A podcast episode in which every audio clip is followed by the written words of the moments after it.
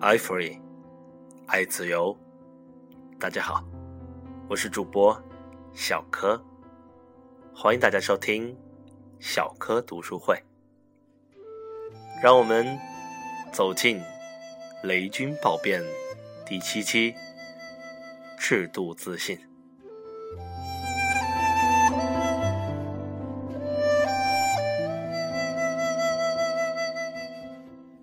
在与他交往多年的人眼中，雷军为人谦虚，举止可亲，又十分敏感，渴望受人尊重，期待被人敬重。方兴东觉得雷军心计很重，一些无心之举也会伤到他。两千年有一次，雷军来找方兴东，正逢。他在接一个投资者的紧急电话，让雷军等了半个小时。这件事儿，雷军十多年一直耿耿于怀。每次一喝酒，他喝到一半，哼一定要说这个，他起码要给我讲五次。我每次说好了，雷军，这事儿说到这里就忘了吧。是我不对，可是你看他，就是忘不掉。周鸿祎回顾，两人在九十年代时相识。有一次坐在雷军的车里聊天周鸿祎说：“雷军的盘古组组件，盘古组件做的不好。”雷军有点生气，表现为闭口不言，看着窗外开始抽烟，局面一时很尴尬。后来我才知道。盘古是他第一次滑铁卢，结果我就拿这事儿批判他了，他肯定会很难受的。雷军就是太在意别人对他的评价了，你越在意，越把自己描的比较高大上，你其实就很累。唯独这点我比他强，就是我脸皮比他厚啊，不太怕别人骂我，或者骂我过去了也就算了。周鸿祎解释说。雷军最早在中关村出道，受柳传志等中关村第一代企业家的影响，寻求的不仅是事业有成，为人处事上也力求成为楷模。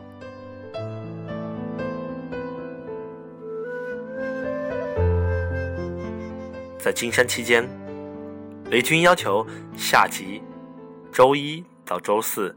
穿正装，这在很大因素上是向当时的竞争对手微软看齐。他期望学到对手的长处。金山前总裁助理尚敬说：“他很考究气质。外边的人说我们金山是一个二三流的公司，但有一流的气质。”曾是金山总裁助理的金。杨金玉说，在一次产品发布会前，雷军批评连他在内的三位员工着装不当，叮嘱他们去百货公司选购西装。他说，只有两种颜色可以选，蓝色和黑色。你看你还穿紫色。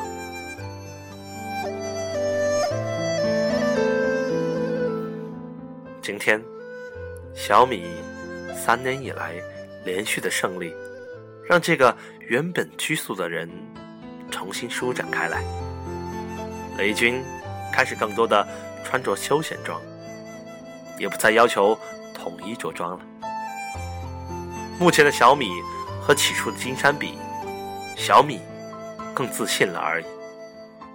制度上越来越自信。今天我信任。我是对的，上进说，那时候金山也没上过市，也没向行业证实我们能多挣钱。你凭什么说你这些都是对的呢？也许金山错了，我们是因为土才这样。可是到了小米，他不会感觉这是土了。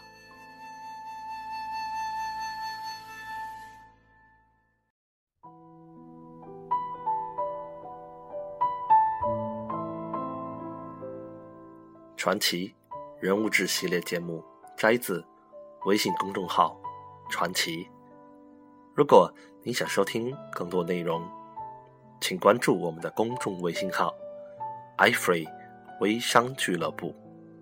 感谢收听，我是小柯，下次见。